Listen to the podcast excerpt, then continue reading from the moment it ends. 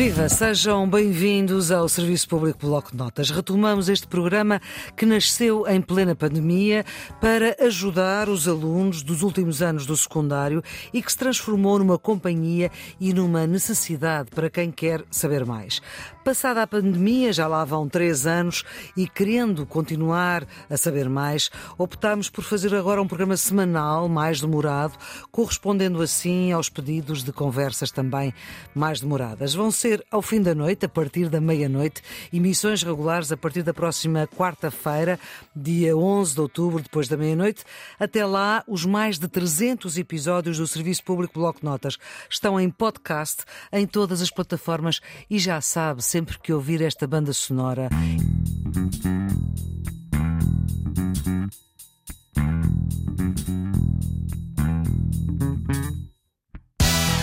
é de Serviço Público Bloco de Notas que se trata.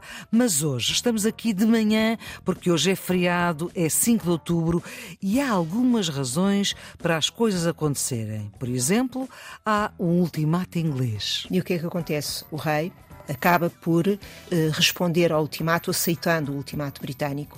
Maria Fernanda Rolo, doutorada em História Contemporânea. E isso suscita aqui uma onda de indignação brutal no país. Que efetivamente nós já estamos naquele ciclo de desgaste da própria representação política dos partidos uhum. monárquicos senão as coisas teriam sido diferentes, não é? E, portanto, e o republicanismo vai conseguir capitalizar muito este descontentamento, sobretudo alguns jovens estão a fazer os cursos em, em Coimbra, começando pelo próprio Afonso Costa, António José de Almeida, que vão olhar para esta realidade e considerar, no fundo, que é uma afronta à dignidade nacional esta coisa de ter hum. respondido ao ultimato há de facto um novo dado nesta jogada que é as classes operárias, embora Portugal tenha tido uma industrialização tardia, tardia e pequena. Margarida Magalhães Ramalho, investigadora do Instituto de História Contemporânea. Mas ela existiu, sobretudo a nível das cidades, Lisboa, Porto, Setúbal, há zonas em que isso começa a ser bastante mais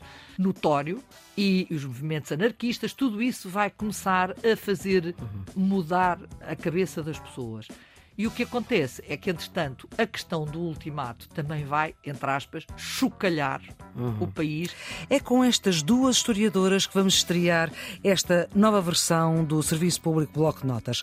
Nesta emissão especial 5 de outubro, vamos puxar um pouco a história atrás, puxar uns anos antes do 5 de outubro e perceber o ambiente que se vivia antes do rei Dom Carlos ter sido morto com Margarida Magalhães Ramalho. E de facto, nestas vésperas do regicídio, com a situação de instabilidade ou que sentia uh, relativa ao novo governo de João Franco, aos últimos meses da ditadura de João Franco, do franquismo, há uma situação que ainda vai ser mais complexa, que é uma entrevista que Dom Carlos vai fazer a um jornal francês, o Temps, em que ele, de alguma forma, diz que está muito contente com João Franco, que ele era o homem que ele precisava e que iria continuar a apoiá-lo. E isso, Portanto, o rei a apoiar a, o seu primeiro-ministro, digamos assim. Exatamente, assim. e a dizer que o vai manter. Ora, as eleições já estavam marcadas e isso então era aquela situação que se punha que... Eleições marcadas para abril de 1908. Para 1908. Acontece que, para além disto, há uma nova tentativa de implantação da República a 28 de janeiro de 1908. É um golpe que corre mal, aliás, até um bocadinho caricato, porque os conspiradores tinham-se juntado à porta do elevador que estava. É o golpe na... da biblioteca, não é? Exatamente. Sim, Já sim. não existe, mas que era em frente à Aqui Câmara é Municipal de Lisboa. Não se lembraram que o elevador estava avariado e não funcionava, e portanto a polícia viu aquela gente toda ali à porta e prendeu-os todos. Ora bem, pronto, acabou o golpe ali. Dias antes já tinha havido mais umas prisões.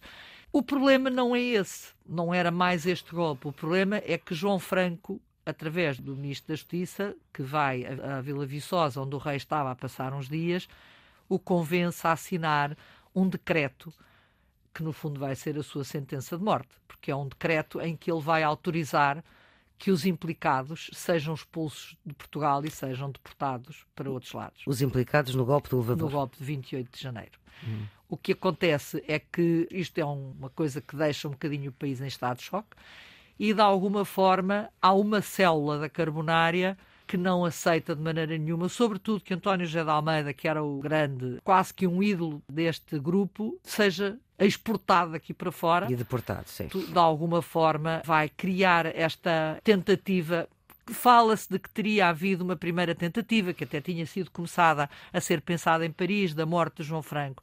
Mas nitidamente aqui o objetivo não era João Franco, era o rei.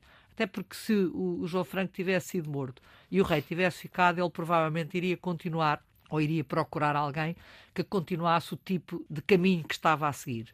O Dom Carlos tinha Mas escrito... o Dom Carlos não percebia que esse caminho era também o, o caminho Dom... do seu fim? Uh, ele talvez percebesse isso, mas ele sabia que o país estava um bocado ingovernável. Ele tinha escrito ao Príncipe Alberto do Mónaco uma carta, o Príncipe Alberto do Mónaco, que a facto é que eles eram dois oceanógrafos, eles escrevem-se muito, e ele a certa altura diz, por volta de 1907, eu não consigo dar atenção à oceanografia como gostava, porque eu neste momento estou a tentar fazer uma revolução vinda de cima, porque se eu não o fizer, virá uma revolução vinda de baixo que provavelmente eh, fará pior ao país do que o bem que pode trazer. Ora, ele tem consciência de que há um momento que tem que ser Uh, alterado e que tem coisas para fazer. E, só que, de facto, a situação, a forma como o João Franca estava a levar, não era a mais, uh, se calhar, a melhor. O que acontece é que o rei acaba por assinar esse decreto, permitindo a deportação dos implicados, e, de facto, a Carbonária decide a sua morte. Decide e, a morte do rei. Do rei. E então sabe-se que ele vem no dia 1 de fevereiro de Vila Viçosa e mal o, o, Landau em que ele vem, que vem Landau aberto, o João Franco não terá Landau tido... é uma espécie de... É uma espécie de um coxo, se quiser uma palavra mais conhecida. É um carro aberto, puxado Sim. a cavalos, que vem a estação dos barcos. Ele vinha de comboio até ao Barreiro e depois atravessava uhum. de barco. Não era a estação onde ela é agora, era junto ao Torreão Poente do Terreiro de Passo uhum. e, portanto, o carro tinha começado a, a rolar por aquele caminho para chegar à Rua do Arsenal e uhum. de um lado vai sair o Buissa e do outro o Costa, e estes dois, de alguma forma, o Buissa é o primeiro a, a disparar sobre o rei. É provável que até o primeiro tiro tenha acertado na nuca e, portanto, o tenha morto imediatamente. O príncipe Dom Luís Filipe ainda se levanta para defender o rei, acaba por ser morto também. O Dom Manuel leva um tiro de raspão no braço e, portanto, de repente, dá-se esta tragédia da morte do rei e do príncipe herdeiro que estava preparado para ser rei. De alguma forma, a rainha Dona Amélia, com esta situação, como aliás toda a corte, entram em pavor.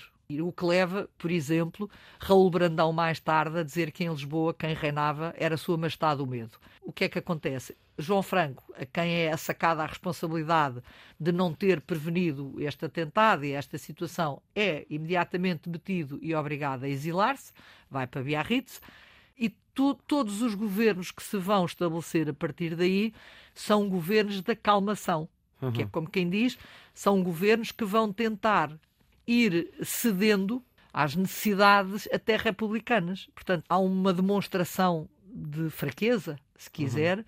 Quem é que fica a reinar? É, é, a rainha, claro. A rainha Dona Amélia, que não era assim. muito amada ao contrário da Rainha Maria Pia, que entre muitas outras coisas as pessoas até achavam que ela gastava muito, mas que era muito amada pelo povo, porque era uma mulher, se calhar por ser italiana, esta, como era um bocado beata, não é uma pessoa muito querida. Ela uhum. até faz um trabalho importante uhum. com a assistência aos tuberculosos, com os socorros a náufragos, com uma série de iniciativas Bem, importantíssimas. Ainda hoje existe o Instituto. Que existem e que funcionaram e que foram uhum. importantíssimas. E o dispensário, o lactário, nunca foi muito amada. Mais uhum. tarde virá a ser, mas Nesta altura, não. Hum. O que acontece... foi amada depois de morta e não em vida? Não depois de morta, uh, já no exílio. Sim, sim. Portanto, quando ela vem em 45 a convite de Salazar, é recebida com um verdadeiro delírio, também isto é muito português. Sim, claro. altura.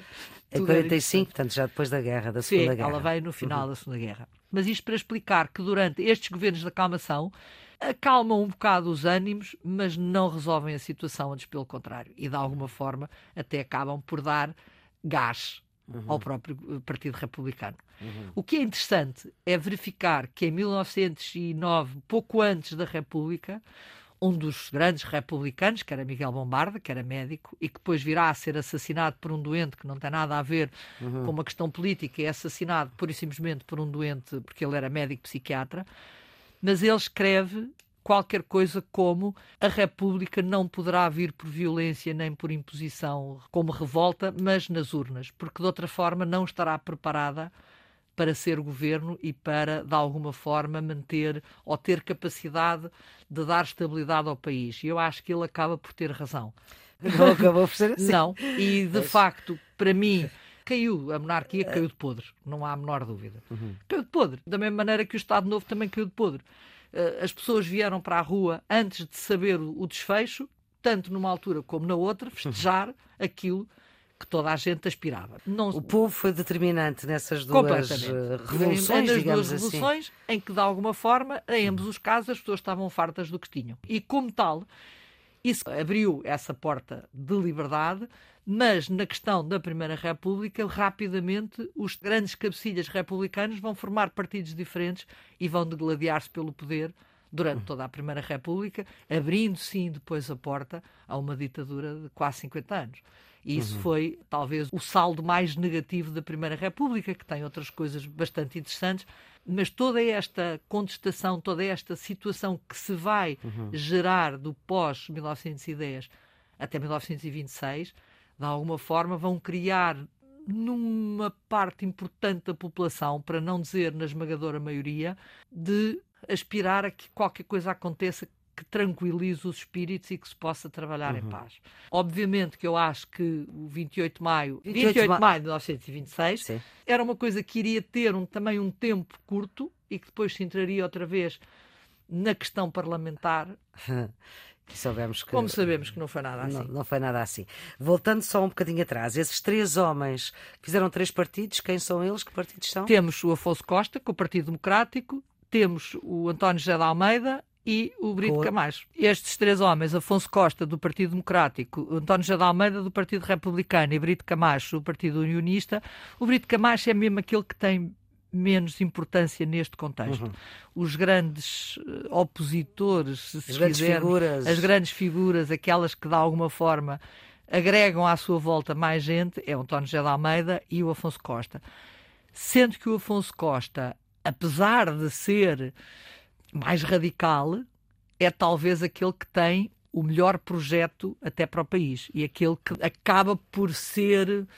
Uh, ele tem de facto uma forma de pensar e de, de, melhorar as coisas, e depois, como dizia, e voltando um bocadinho uhum. a, aos diários do, do Mel Brainer, porque ele, como vai relatando, este uhum. homem que foi médico da Casa Real, mas que escreveu diários uhum. durante 40 anos. Aliás, é o seu último livro. É verdade. Uh... Mas como apanha todo este período e ele refere diariamente tudo o que se passa, é interessante que, sendo este homem, Tomás Melbraner, monárquico, conservador, ele considera que o Afonso Costa, apesar de tudo, é muito melhor político do que o António José de Almeida, que ele considera que não tem tanta consistência uhum. do ponto de vista político. E, de alguma forma, o Afonso Costa também tem uma, uma mais-valia, é que é aquele, também é ele, com as suas milícias quase, levanta toda a turbulência da rua, mas Sim. também é ele que as consegue controlar. Hum. Coisa que, quando o Afonso Costa vai sofrer um acidente complicado porque salta do elétrico em Kia, porque houve uma explosão e ele achou que era um atentado contra, contra ele, ele, e salta de cabeça pela janela e, e vai ter um traumatismo craniano, de alguma forma as pessoas questionam-se quem é que agora terá mão na rua, uhum. que era uma forma de se referir às movimentações mais ou menos hum, que estavam sociais, que estavam latentes. Embora também atenção, as movimentações de rua não são todas da mesma facção. Pois. Temos anarquistas de um lado, temos a Formiga Branca do outro, temos uma série de. A Formiga Branca está ligada ao Afonso Costa. Há movimentações até ideológicas que não são compatíveis e que vão ser consoante os governos, reprimidas e até de forma muitas vezes bastante violenta, bastante uhum. mais violenta que no tempo da monarquia, porque são muito aguerridas. Neste episódio que a historiadora Margarida Magalhães Ramalho conta e que remonta a 3 de julho de 1915, já a República estava com 5 anos de vida e que vida, como acabámos de ouvir.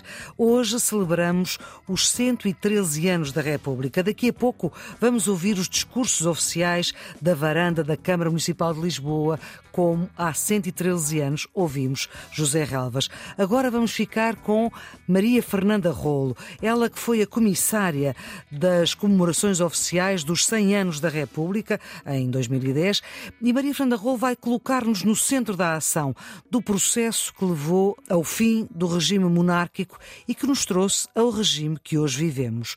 Muda o regime e não só, professora Maria Fernanda Rolo que muda o país, sim, obrigada, obrigada Maria Flor Pedroso, sim, os antecedentes são muito importantes e, quer dizer, sem querer recuar demasiado, porque quase que, que, podemos recuar aos meados do século XIX, há dois ou três momentos que são, que são particularmente relevantes. Um deles, evidentemente, desde logo a constituição do próprio do próprio Partido Republicano Português, em 1876, e, e, sobretudo esta afirmação do republicanismo como uma ideia, não é? Como um projeto, como uma dinâmica transformadora da sociedade, com uma dimensão também muito utópica, enfim, com a primeira geração dos, eh, dos republicanos que procuram precisamente lançar as bases da Constituição da República, com Elias Garcia, um, um conselheiro Pedroso, e portanto há esse momento em que a República quer impor-se pela via da propaganda, pela transformação do povo, conseguindo envolvê-lo nesta dinâmica envolvente, e precisamente é nessa altura que se constitui um primeiro, um primeiro diretório do Partido, do Partido Republicano Português.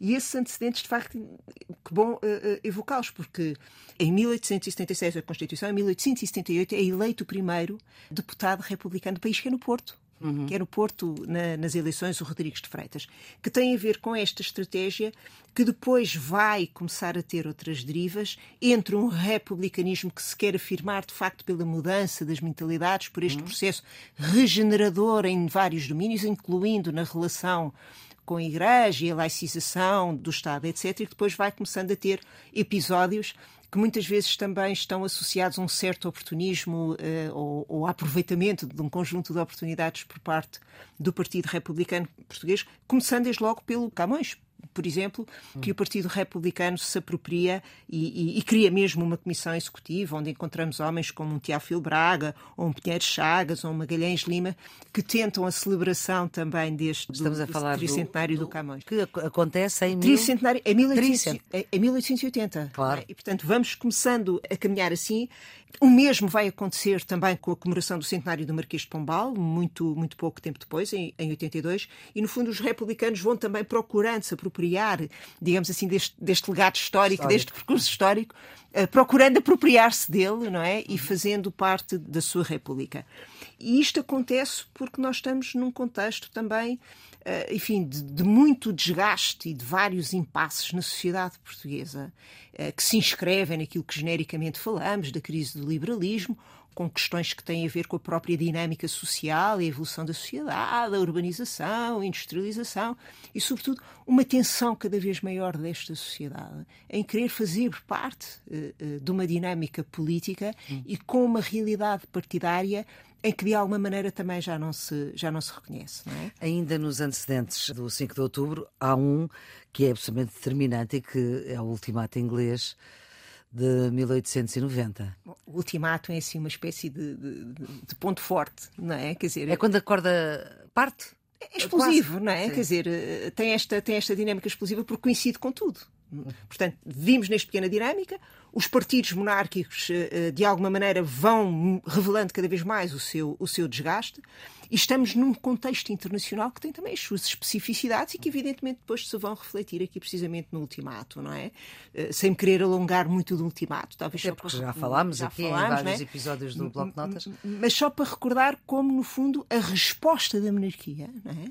a resposta do rei e, e, ao ultimato acaba por ser utilizada e pelos republicanos, uhum. uh, no sentido de denunciar o mal-estar desta sociedade, aproveitar-se uma vez mais dele e dizer que, no fundo, esta monarquia é subserviente uh, dos desígnios e das imposições da Grã-Bretanha e que é uma vergonha contra uh, a realidade nacional, contra a dignidade nacional, subjugar-se à imposição, à imposição britânica, não é? Quer dizer, e, e, e transformar, no fundo, este, este mal-estar relativamente à Grã-Bretanha num mal-estar contra contra a coroa, que protagoniza, no fundo, essa subserviência, é, é um tirínio que os republicanos eh, sabem, evidentemente, operar muito, muito bem. Não? É? Mas, professora Maria Fernanda Rolo, havia alguma hipótese do rei Dom Carlos dizer não às pretensões inglesas?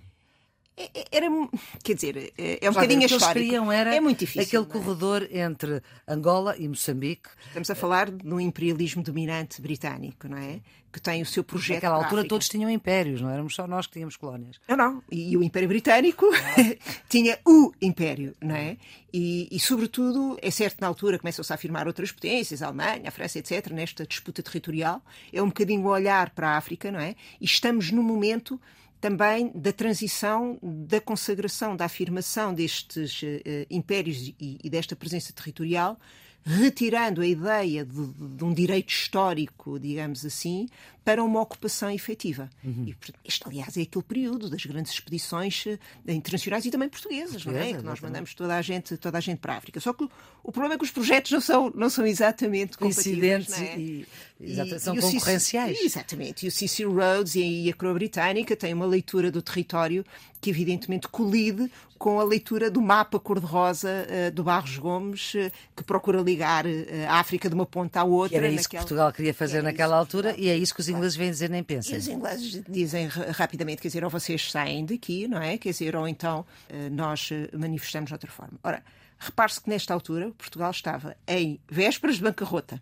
Hum. Estamos a falar de um país que é a todos os títulos extraordinariamente dependente uh, da Grã-Bretanha em termos uh, quase de política externa, não é? Quer dizer, recordemos a velha, a velha aliança com o Tratado de Windsor, etc. Mas não esqueçamos que Portugal... Porque os ingleses nos ajudaram em Algebarrota, não é? Sim, do século XIV, não é? E, portanto, a, velha, a, a, mais velha, a mais velha aliança. Mas, sobretudo, há aqui uma dependência que tem dados muito concretos, porque, por um lado, nós para pormos o país a funcionar, temos que importar quase tudo e o nosso uh, principal fornecedor é a Grã-Bretanha. Por outro lado, também as poucas exportações num país muito, muito modestamente e, e já é com alguma generosidade em termos de desenvolvimento económico, o nosso principal parceiro comercial também em termos de exportações é a Grã-Bretanha. Portanto, tudo o que é combustíveis, eh, carvão, eh, tecnologia, conhecimento, mas também financiamento é-nos dado pela Grã-Bretanha, não é? E, portanto, Era sequência... impossível Dom Carlos ter feito diferente. É, sobretudo neste ambiente também de grandes escândalos financeiros, eh, o, o, debate sobre os adiantamentos à Casa Real, quer dizer, e de facto a crispação ao nível político-partidário é muito grande entre a monarquia constitucional. Bom, e esta recusa, quer dizer, aceitação por lado de Portugal, mas recusa do povo, no fundo, uh, do ultimato, tem um epílogo a uh, 31 de janeiro de um ano depois, portanto em 1891, uh, em que até o hino que nós cantamos hoje, Exato. contra os canhões Marchar, Marchar, foi cantado no Porto. Para os bretões, marchar, marchar. É, é uma espécie de, de crescendo, não é? Porque, por um lado. Os bretões aí eram, obviamente, os ingleses. Os é? ingleses por um lado, começa a chegar também estas lides da luta republicana, uma nova geração, muito com sangue na guerra, muito ativista, quer dizer, onde encontramos um Afonso Costa, um António José de Almeida, que são jovens estudantes da Universidade de Coimbra, não é? Uhum. E, e, que se insurgem imediatamente contra o ultimato e que galvanizam as pessoas neste, neste movimento. E depois, esse momento é mesmo relevante porque dentro dos republicanos começa a afirmar-se a ideia de ter uma via alternativa ao movimento da propaganda republicana, que no fundo ia acontecendo através dos comícios, né, os grandes comícios republicanos, dos centros republicanos, dessa formação cívica, e começa a engrossar a ideia de que uh, é tempo de ter outro tipo de estratégia e, no fundo, tomar e conquistar a República pela via revolucionária. E o 31 de janeiro no Porto é no fundo é, é a consagração disso uh, entre muitas hesitações uh, uma grande desorganização que de resto marcou praticamente todas as tentativas republicanas incluindo o 5 de outubro já lá iremos, já lá iremos. e portanto acaba por fracassar no, no desfecho da implantação da República mas foi um marco determinante como a Maria falou está a dizer, é um marco determinante, é uma espécie de um antes e um depois uhum. na atividade republicana que percebe que, embora tendo falhado, afinal de contas, a via revolucionária é uma possibilidade e até pode acontecer, não é? E vamos depois encontrar muitos protagonistas em torno, em torno disto, não é? E, portanto, à medida que vão começando também a mobilizar-se outras, eh, outras forças e outras esferas, não é? Aqui temos o Partido Republicano Português, evidentemente, como grande, como grande atuante, mas atenção, porque, entretanto, é constituída a, a Carbonária Portuguesa, em 1897, entretanto, há transformações importantes também ao nível, ao nível da maçonaria, entretanto, vai num grande crescendo também o mal-estar da sociedade em geral e mesmo os conflitos entre, entre a monarquia constitucional e os partidos da monarquia constitucional, aliás, é de 1901, por exemplo, a célebre lei eleitoral, que ficou conhecida pela ignóbil porcaria, não é? Uhum. Quer dizer, e, e, começam também a ser uh, muito visíveis algumas manifestações sociais, a revolta do Grelo em 1903, quer dizer, esta insatisfação das pessoas relativamente, relativamente a este sistema. E começam a existir vários momentos à medida que os republicanos, entretanto, também. Este tempo é um tempo de grande conflitualidade e de muita crispação e de muita violência, não é? Violência e mesmo, violência mortos, mesmo na rua, mortos, sangue feridos, na sangue na rua, contestações, movimentos republicanos a tentarem afirmar-se. Qual dos costumes qualquer? Pois, não, quer dizer, o país de resto tem muitos, tem muitos momentos interessantes, interessantes deste. Bom, e, há um, e há um que é mesmo sangue também na claro. rua, que é o regicídio, não é? E depois que é o regicídio que também Morte tem. do rei e do príncipe herdeiro que também tem uma história anterior. Repare, nesse momento, entretanto, o rei vai dar o governo ao João Franco, não é? João Franco que é um perfil completamente diferente uh, daquilo que vinha sendo o protagonismo dos principais partidos, embora ele também uh, viesse daí, mas que tem uma atuação. O, o João Franco depois começa a afirmar-se ele próprio, independentemente, e começa a governar, tem uma primeira fase de governo uh, que quase que, que, tem perspectivas mais, mais liberais, digamos assim, durante a sua primeira fase do governo, mas é um homem com muita experiência, muita experiência política e que acaba por conseguir de Dom Carlos o governo em ditadura, ou seja, a dissolução do Parlamento. Mas depois, precisamente, também da resposta a alguns acontecimentos que acabam por ser suscitados no meio desta crispação social e, nomeadamente, pelo próprio Partido Republicano. Pertencia a que partido, João Franco? Ele esteve no, no, no Partido Progressista, depois uh, afasta-se e, e, portanto, acaba Era quase um independente à época, podíamos dizer é, assim. É, quer dizer, ele transforma-se, ele, ele, sobretudo, uh, salienta-se pela sua singularidade de atuação política, não é? Portanto, contrariamente à praxis destes altamente autocrático, é? transforma-se em altamente autocrático, mas o que ele faz inicialmente é precisamente sair para a rua e procurar uma relação de afirmação também muito baseada no seu perfil pessoal, não é? Aliás, brincava-se muito, porque ele é o João Franco por causa da sua pronúncia, etc. E, e, até havia o jornal O João. Aliás, uma das, uma das coisas muito engraçadas também deste período é a grande vitalidade da imprensa. É. Existem bem, 100 títulos republicanos, não é? Quer dizer, não há nenhum órgão político que não tenha o seu próprio órgão de imprensa. Há pouco, quando João falou Franco... em Nobel de Porcaria, estou-me a lembrar de uma ilustração que eu acho que era de Rafael Bordal Pinheiro, publicada. Completamente, uh, exatamente. Que se chamava a Ignóbel Porcaria. Porcaria, deve estar uma no, porca. episódio, ou deve Sim. estar num destes uh, jornais muito célebres uh, da altura. O João Franco singulariza-se muito por este perfil individual, aliás, por, quase por esta tentativa de caçar no terreno dos republicanos, como se disse, porque percebe que a forma de conquistar e de se aproximar da sociedade que o Partido Republicano protagoniza é absolutamente distinta do distanciamento político-partidário dos partidos monárquicos tradicionais, não é? Uhum. E o João Franco, o João Franco faz isso. Mas entretanto, repare, nós vamos tendo eleições, vamos tendo também Sim, houve uh, eleições pequenas... em 1908 e 1900. Ainda estamos em 1906, há eleições, por exemplo, e depois vamos ter 1906 em 1906 e 1908. Depois vamos, depois vamos ter em 1908 e vamos ter mais tarde. Mas, uh, por exemplo, estas o Partido Republicano Português, em 1906, tem pequenas vitórias, num momento que ficou célebre também na história, porque chegam aqui ao rubro os debates sobre a questão do monopólio dos tabacos, e que derruba uma série de governos, e, sobretudo, é, era muito crítica também a questão do, dos adiantamentos à Casa Real, não é? Quer dizer, ou seja, o, aquilo que saía do erário público para pagar as despesas da Casa de Bragança, que em rigor não era atualizada há imenso tempo, desde 1834 ou qualquer coisa desse, desse género. Portanto, como é que se ia resolvendo? Iam-se dando adiantamentos para as despesas. Uhum. E isto suscitava, como é evidente, uma crítica dos republicanos, que nunca mais acabava. É precisamente nesta altura com o João Franco que há aquela célebre frase do Afonso Costa, na Assembleia, na Assembleia da República, quando ele diz que, por muito menos crimes do que de, do Dom Carlos, rolou no Cadafalso, em França, a cabeça do Luís XIV. Repare, o Afonso Costa está como deputado republicano uh, no Parlamento, não é? Portanto, exato. É, e isto é bom para ilustrar este ambiente de tensão que existe, que existe na altura. E um outro dado muito importante é que, mesmo ao nível dos partidos monárquicos, O Vasco Polido de Valente dizia uma coisa muito interessante, que é não deve haver praticamente nenhum partido monárquico com nenhuma sensibilidade que não tenha tido alguma relação com o Partido Republicano Português nestes anos, mesmo em termos de cumplicidade que é o que acontece, por exemplo, aqui, com a dissidência progressista do Alpuim, que precisamente vai associar-se ao Partido Republicano Português no confronto, na contestação do João Franco e, do governo em ditadura do, do, João Franco, que acaba por lhe ser concedido no meio destes desaires todos e que precisamente vai então levar à intentona, à célebre intentona do elevador da biblioteca, que está precisamente nas vésperas do regicídio com o qual se, se relaciona, não é?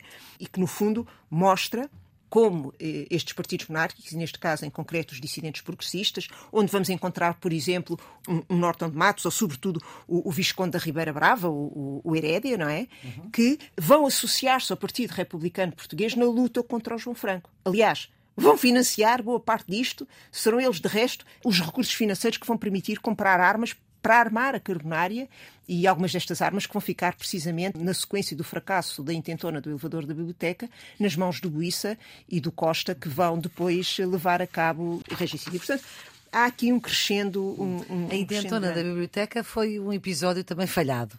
A intentona da biblioteca é Era quase... para prender o João Franco, mas não. Por isso não era para matar, era para prender e depois para implantar. Bom, é quase, é quase uh, objeto de um. parece ficção, não é? Quer dizer, isto às vezes parece. parece... A realidade ultrapassa a ficção. Outra... É, qual é que era a ideia? Uh, portanto, eles estavam organizados, há muitos cabecilhas, uh, muitos cabecilhas republicanos.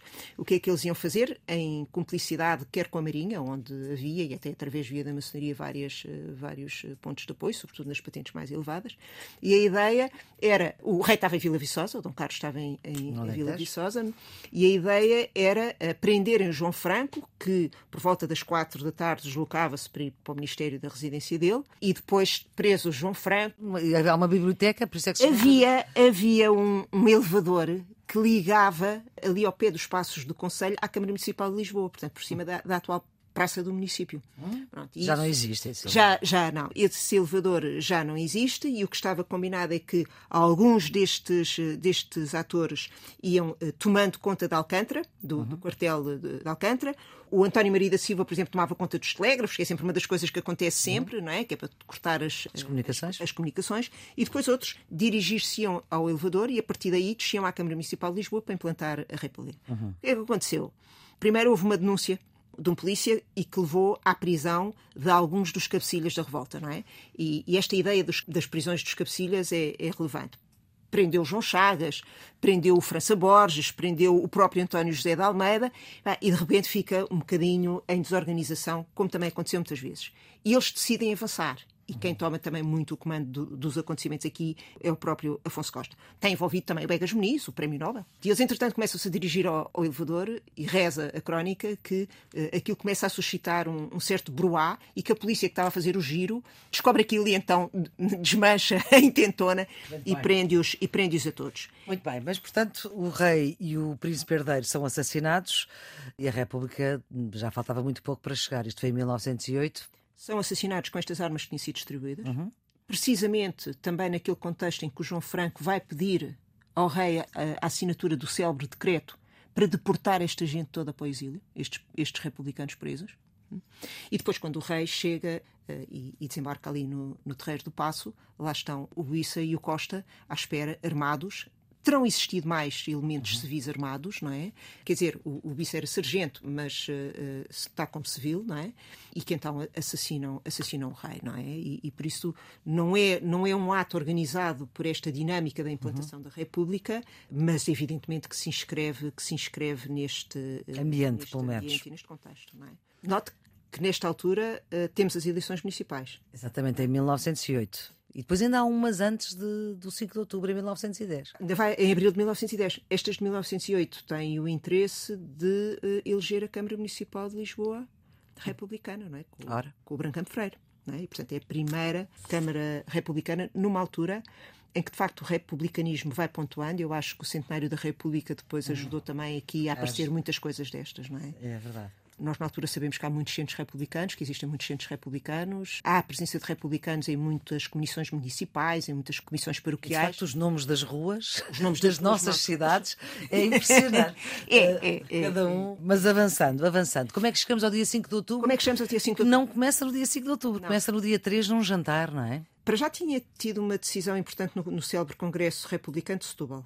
É? Hum. Este congresso foi o congresso que consagrou, eh, no fundo, a opção pela via revolucionária que não era consensual hum. entre os republicanos. Isso foi um ano antes, em 1909. Em 1909. E que consagra que então o Partido Republicano Português, no seu diretório, que é então eleito, assume a via, a via revolucionária. Mas entre o assumir e o levar a cabo ainda foi um, um certo tempo. A teoria à prática. Exato mas durante esse período vão-se consolidando e acentuando as ligações quer com a carbonária, quer com a maçonaria, que serão depois aqui peças, peças fundamentais. Bom, o, o projeto da implantação da República é adiado, de facto. O, o episódio do elevador foi quase uma espécie de, de ensaio. Não é? Isso foi quando o episódio do elevador? O, o, do elevador da biblioteca é o tal do 28 de janeiro de 1908, antes, antes do, do regicídio. O modelo é em fevereiro, não é? É em fevereiro e o modelo uh, acaba por ser um, um, um, bocadinho, um bocadinho semelhante. E, portanto, entretanto, temos as tais, as tais eleições também de 1910 para o Parlamento, em que o Partido Republicano Português continua a eleger, a eleger deputados. Aliás, é, é muito rica a informação que nós temos destes anos também por homens célebres, intelectuais o Raul Brandão, por exemplo, na sequência destas eleições, tem aquela frase também muito conhecida: quem manda, quem governa, mesmo na oposição, é o Partido Republicano, não é? Uhum. Porque as eleições tinham, uma vez mais, mostrado a fragilidade do governo. E é nessa altura que eles estão a preparar-se, mas há um acontecimento que precipita isso que é a presença do presidente brasileiro Hermes da Fonseca. Exatamente. Que vem cá jantar com o rei, enfim, vem visitar Portugal ele está a jantar com o rei. É, ele chega no dia 1. Portanto, o Brasil já era uma república. O já... Brasil já era uma república. Uhum. Precisamente por isso, toda a gente olha com grande uh, expectativa e ansiedade para a presença do Hermes da Fonseca, os republicanos com grande entusiasmo pela ligação uh, república, a monarquia com bastante temor, tanto que percebe que, que, pode acontecer alguma coisa e até manda colocar boa parte das suas forças uh, no sentido da sua própria defesa e coloca e coloca-as em Cascais. E por isso é, é nesta altura que eles resolvem então avançar também e, e, aproveitar a conjuntura do Hermes da Fonseca cá para preparar, para preparar a, a revolução. Que começa no dia 3 de outubro, com a ideia de que as coisas arrancam. Na noite de 3 de outubro. Na noite, de, quer dizer, ela, ela é inicialmente marcada para a madrugada do dia 4, não é? Sim. A madrugada do dia 4, uh, eh, mas atenção, contra a vontade do diretório do Partido Republicano, não é? E, portanto, é, é, e sobretudo com esta precipitação, eles tinham que armar qualquer coisa como 3 mil homens quase em 24 horas, não é? Portanto, isto não, não, não é fácil. Quem é que nós temos? O Miguel Bombardo, o Cândido Reis, todos estes heróis conhecidos do 5 de outubro que estão metidos nisto, o, o, o Francisco eh, Grandela, o Machado Santos, o António Maria da Silva. Grandela dos Armazéns. O Grandela dos Armazéns. E o, e o Miguel Bombarda do hospital que o, morre. Exato, que é assassinado no dia 3 com uma coisa que não tem nada a ver com a República. Nada a ver. É, foi um doente, ele era, era médico de doentes psiquiátricos e há um doente no Hospital de Rilhafoles, como chamava, que mata o seu médico, que mata o Miguel Bombarda. O Miguel Bombarda era o, uma espécie de chefe civil da revolta. E, portanto, isto desequilibrou uma série de forças. Mas eles, quando avançam, resolvem avançar e preparam então a saída para o 4 de outubro. E depois parece que tudo corre mal, não é? Porque no 4 de outubro a estratégia já não tinha quase segredo nenhum, eh, contando com os, eh, com os navios de guerra ali surtos no Tejo. Aliás, uma das ideias era aproveitar o facto deles estarem lá, e estava o cruzador Dom Carlos, estava o Adamastor, que tinha sido comprado com o dinheiro, uma subscrição pública no tempo do ultimato, estava o São Rafael e depois estavam dois navios também um bocadinho mais para o lado do Castelo de São Jorge. E a ideia era o Machado Santos saía, saíam e, e tentavam descer ali à Rotunda e ao, ao Parque Eduardo VII. Entretanto, o Cândido dos Reis mobilizava a partir do São Rafael e fazia o, o sinal que tinha que ter resposta pela, pela Artilharia 1, que era mobilizada a partir das tropas em terra. Bom, o sinal não aconteceu. E é precisamente no dia 4 que acontece um outro episódio, que é quando o almirante Cândido dos Reis se suicida porque acha que a revolução fracassou e, portanto, suicida-se. E, entretanto, já estavam a caminho do Parque Eduardo VII, o, o próprio Machado Santos, que acaba por ficar sozinho, porque os outros também acham. Na rotunda? Na, rotunda. rotunda aí da... Que achar... Pombal, não é? é? É. Uhum. Por isso é que nós temos muito aquela coisa dos, dos republicanos da rotunda, não é? Os dizer, heróis da rotunda. Os heróis da rotunda. E ele acaba por persistir, os outros vão-se embora e resistir. Na altura, temos por isso, os navios no Tejo, não é? Que vão bombardear o Palácio das Necessidades, onde, como a Flor estava a dizer, está o, o, o, o rei Dom Manuel e o presidente brasileiro que tinha oferecido também o jantar ao, ao Hermes da Fonseca. Uhum.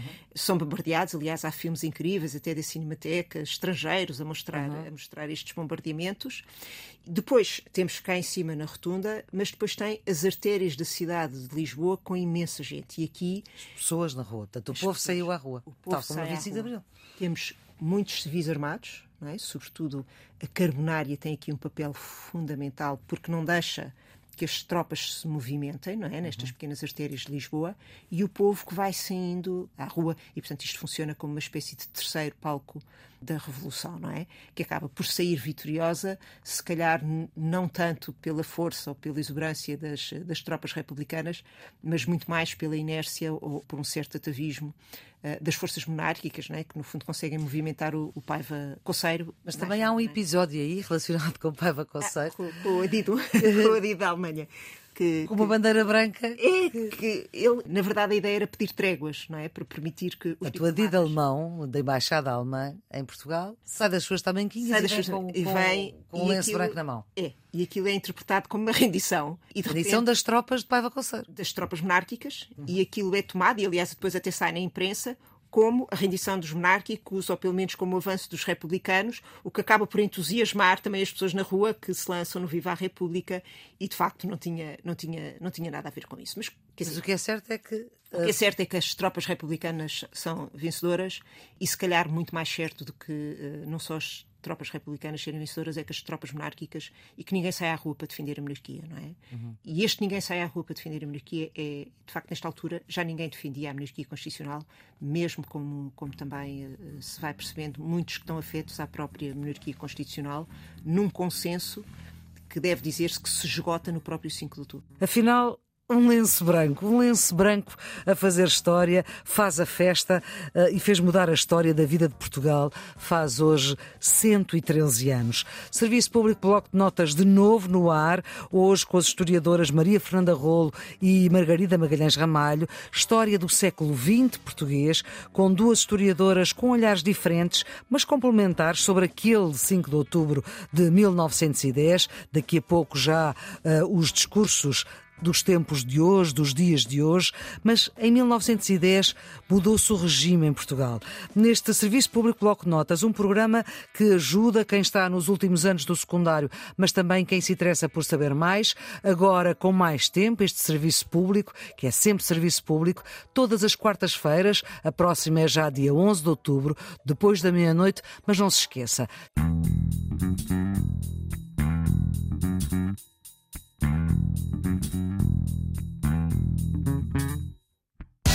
Sempre que ouvir esta música já sabe que isto é Serviço Público Bloco de Notas e depois tem 300, mais de 300 episódios, todos em podcast, para ouvir a toda a hora em todas as plataformas. Esta é uma ideia e edição de Maria Flor Poderoso, a produção é de Ana Fernandes e os cuidados de emissão de Tiago Vaz. Tenham um bom 5 de outubro e viva a República!